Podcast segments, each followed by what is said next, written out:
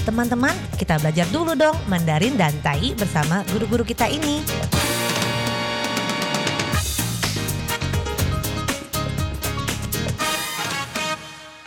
Apa kabar? Tajahau, saya Maria Sukamto. Tajahau, saya Ronald. Dageho, apa kabar? Selamat berjumpa bersama kami berdua dalam kelas belajar bahasa Mandarin, Tai, bahasa Taiwan, Taiyu, dan juga bahasa Indonesia. 在这里呢，您也可以跟着一起学习印尼语，不会没有关系。为什么呢？因为发音 pengucapan 最重要。paling penting，所以呢，还不知道、还不了解意思是什么，先不要急。 Jangan panik dulu kalau belum mengerti artinya, tapi kita pelajari dulu pengucapan yang tepat, yaitu 发音，标准的发音非常的重要，sangat penting sekali. Nah, baiklah teman-teman, hari ini kita mempelajari sebuah kata.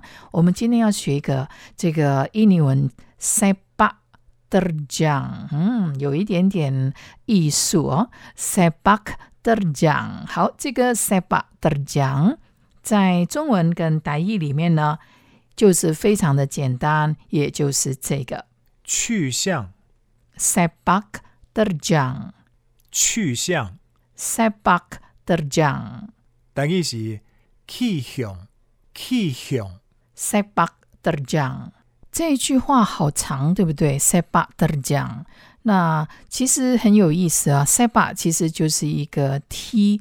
di sepak 被踢到的意思，terjang 就是冲，所以 sepak terjang 其实如果直接去看这个意思呢，就是又踢又冲的，所以在中文呢比较含蓄。Dalam bahasa Mandarinnya mirip sekali dengan sepak terjang yaitu 去向，去向 atau 动向，动 adalah gerak，去向 atau 动向 lebih mirip dengan sepak terjang。它 sepak 就是刚才我讲了，kata kerja 是一个动词踢的意思。di sepak kuda 被这个马呢踢到了，所以用踢。那这个 terjang 是冲，所以你想想看呢、这个又踢又冲的，所以就讲一个人的这个行动的境况。 那当然是问一个可能问一个非常活跃的一个人，用 sepak terjang 会比较贴切。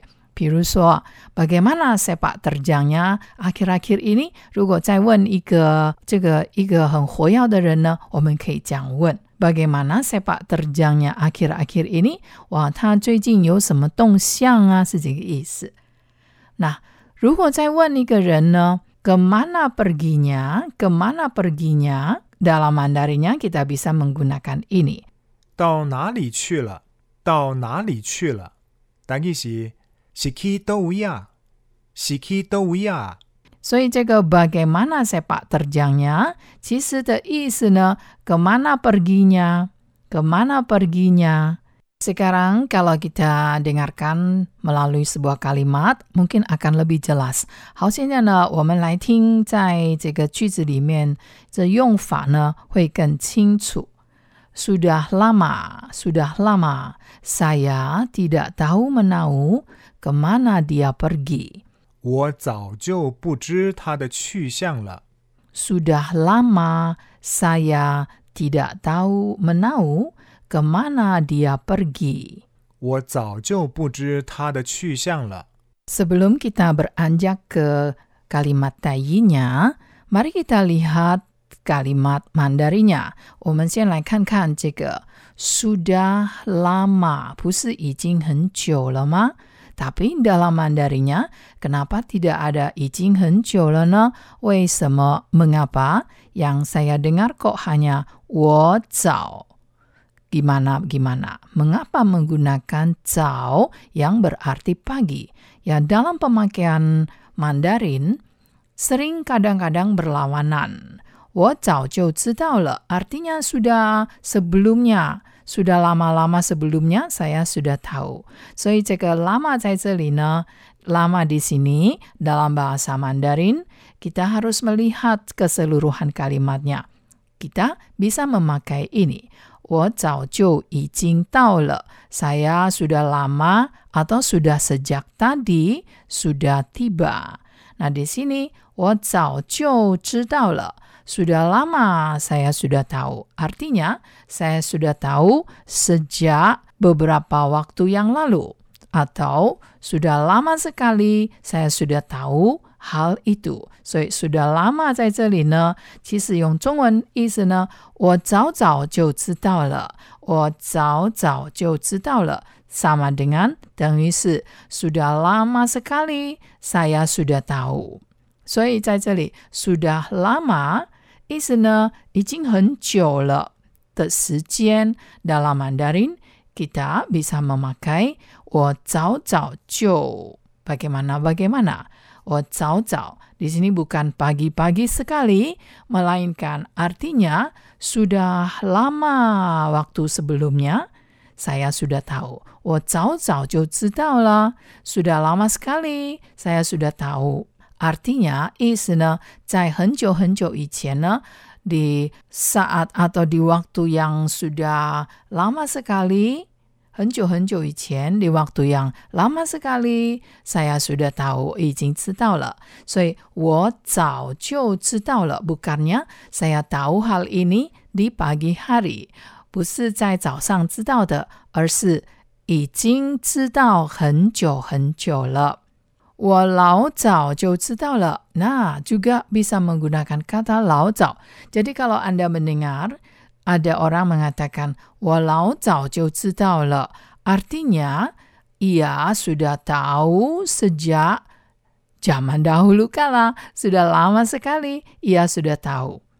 老早或者是早早或者是早就知道了 artinya semua yaitu sudah lama sekali sudah diketahui. Diketahui sejak beberapa waktu yang lalu atau sudah diketahui lama sekali sebelumnya sudah tahu sekali. Artinya mungkin 10 tahun yang lalu sudah tahu. 所以呢，十年前我就知道了。十年前我早就知道了。十年前我老早就知道了。Sepuluh tahun yang lalu saya sudah tahu hal ini. Nah, semoga saja bisa Anda simak dan cerna kata 早就知道 yang muncul dalam kalimat ini. Dan sekarang kita lihat dulu bagaimana kalimat ini dalam Taiyi. Sudah lama saya tidak tahu menau kemana dia pergi. 但其实我早都已经唔知影伊嘅去向啊！我早都唔知影伊嘅去向啊 ！Bagaimana kalau kita menggunakan sepak terjang? 好，我们可以用 sepak terjang 在句子里面吗？当然可以，tentu saja bisa. Sudah lama saya tidak tahu menau sepak terjangnya. Nah, 这个 sepak terjangnya 取代了 kemana dia pergi. Apa yang dia lakukan, 他在做什么的意思。他去哪里了？他在做什么？等等。 他在干嘛干嘛这段时间，semuanya kita menggunakan sepak terjang. Nah, 我们可以说 sudah lama saya tidak tahu sepak terjangnya. Saya sudah lama tidak tahu kemana dia pergi. Saya sudah lama tidak tahu keadaannya. 他的情况、他的状况、他的近况，也可以用 sepak terjang 来表示。 sepak terjangnya sangat aneh. Oh, 他的行为啊，他的怎么样的举动啊，举动行为也可以讲成 sepak terjang。他的行为、举动、行为、举动，他的举止很奇怪。sepak terjangnya aneh sekali. sepak terjangnya aneh sekali. 他的举止非常的奇怪。 Nah, kita jumpa lagi di lain kesempatan. 好，我们下次见喽，三百 jumpa。